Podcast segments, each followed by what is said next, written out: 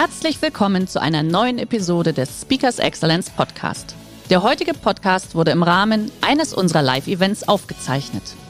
Hier ein Tipp zum Beginn der heutigen Folge. Schau doch gerne mal auf unserer Excellence Academy vorbei. Hier findest du rund um die Uhr eine große Auswahl an exklusiven Online-Videokursen von hochkarätigen Speakern. Den Link dazu findest du in der Beschreibung. Jetzt aber viel Spaß beim Anhören.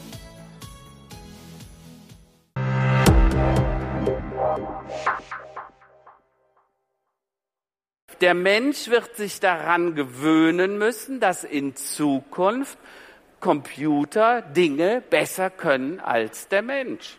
Das sind simple Tasks. Hat ja vorhin äh, auch der Vorredner schon gesagt. Das ist mehr Machine Learning als wirkliche Artificial Intelligence. Ähm, aber der Ansatz ist gut. Natürlich die Kombinatorik und die unglaubliche Vernetzung. Alles ist mit allem irgendwie vernetzt. Und egal in welcher Industrie wir uns befinden, Automobilindustrie, Versicherung, Banken, Gesundheitswesen, Medizintechnik, immer wenn unsere Industrie vom Digitalen geküsst wird, dann gelten genau die Regeln, die hinter mir stehen. Und zwar radikal und schnell, oft viel schneller, als uns lieb ist. Und zum guter Schluss, einfach weil es geht. Es geht jetzt. Das ging vorher nicht. Das ist ein ganz wesentlicher Erkenntnis.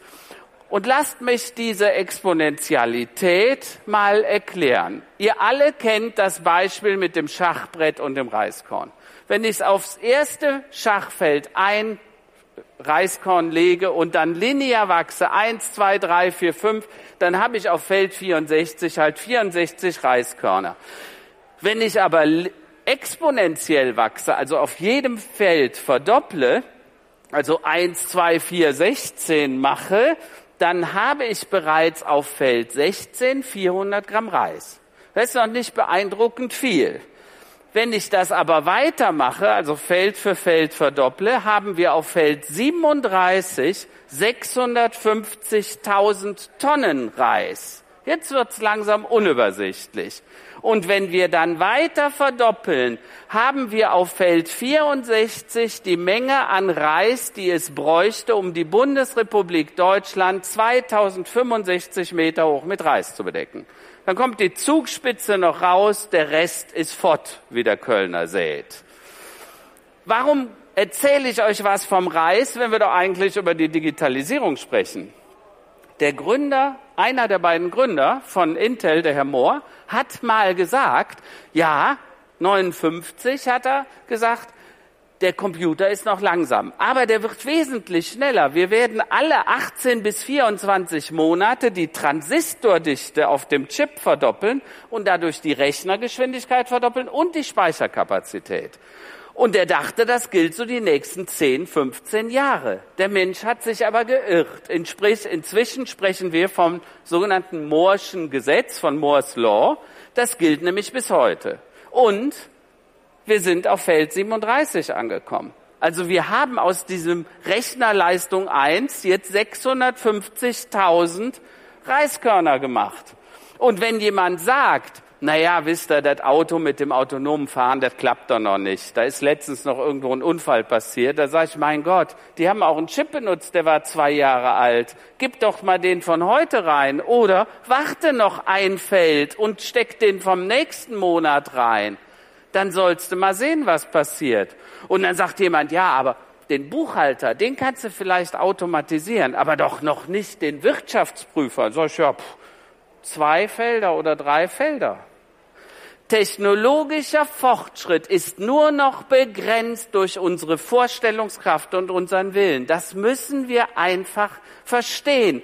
Und ich will es noch deutlicher machen. Wir Menschen denken linear und wir glauben auch, dass das so weitergehen würde. Tut es aber nicht, weil wir sind genau an diesem Knickpoint. Das Spiel geht gerade erst los. Ihr habt in einem, in einem Restaurant sieben Gänge Menü bestellt und gerade das Amüsgöl von der Digitalisierung bekommen. Wir wissen noch nicht, wie die Vorspeise aussieht oder schmeckt, geschweige denn das Hauptgericht. Und von der Nachspeise haben wir noch nicht mal die Bohne einer Vorstellung. Das muss uns halt klar machen. Ich habe Ray Kurzweil mal interviewt und ich habe gesagt, Ray, erklär's mir mit der Exponentialität. Und er sagt, er ist doch ganz einfach. Guck mal, wir leben so gut wegen dem Fortschritt des letzten Jahrhunderts. Alle wesentlichen Erfindungen, Auto, Flugzeug, äh, industrielle Produktion, äh, äh, die, die, die, Entschuldigung, Mobilfunk, äh, Netzwerke, alles ist im letzten Jahrhundert im Wesentlichen entstanden. Denkt an die Fortschritte des Gesundheitswesens, der Medizintechnik. Und er sagt, von 2000 bis 2014 hat dieser genau gleiche Fortschritt nochmal stattgefunden, in 14 Jahren. Und von 2014 bis 2021 wird er wahrscheinlich nochmal stattfinden. Also in sieben Jahren der Fortschritt des letzten Jahrhunderts. Und in wenigen Jahrzehnten werden wir jeden Monat den technologischen Fortschritt des letzten Jahrhunderts erleben. Ja? Also sprich, wenn er dann mal zwei Monate in Urlaub geht und kommt zurück, dann habt ihr 200 Jahre verpasst, technologisch. Ja, weil die Leute sagen dann immer zu mir, Herr Land, das geht alles so schnell. Ne? Und da sage ich, wieso? So langsam wie das jetzt ist, wird das nie mehr werden. Das müssen wir uns mal klar machen. Wir stehen erst am Anfang dieser Beschleunigung und wir müssen uns jetzt halt überlegen, was da passiert. Das Netz als die Infrastruktur unseres zukünftigen Wohlstandes heißt, wie ist denn früher Wohlstand entstanden? Wisst das? Also alle reichen Städte im Mittelalter waren da, wo Flüsse waren, weil nur da konnte getauscht und gehandelt werden. Könnt ihr durch alle Städte gehen, Küsten oder Flüsse. Dann kamen die Straßen als Zug, nächste Infrastruktur. Dann die Eisenbahnen und zum Schluss die Flughäfen. Da, wo die großen Drehkreuze waren, da entstand die nächste Prosperität. Frankfurt, München, Hamburg. Ne? Man sagt deshalb, die Berliner hätten das verstanden. Die versuchen noch heute einen Flughafen zu eröffnen. Ja?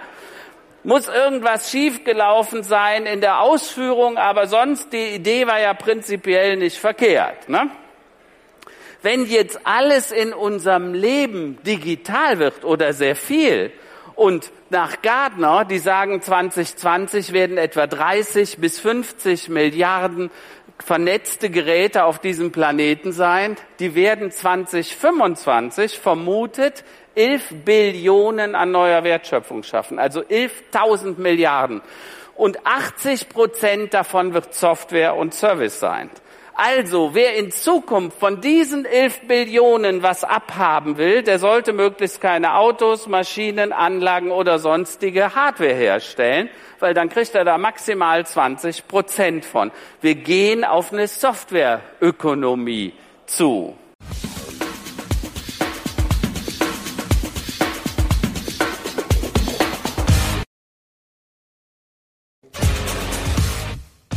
Der heutige Vortrag hat dir gefallen? Dann schau dich doch gerne auf unserem Kanal um oder sei live bei einem Forum dabei. Weitere Informationen findest du in der Beschreibung. Bis zum nächsten Mal.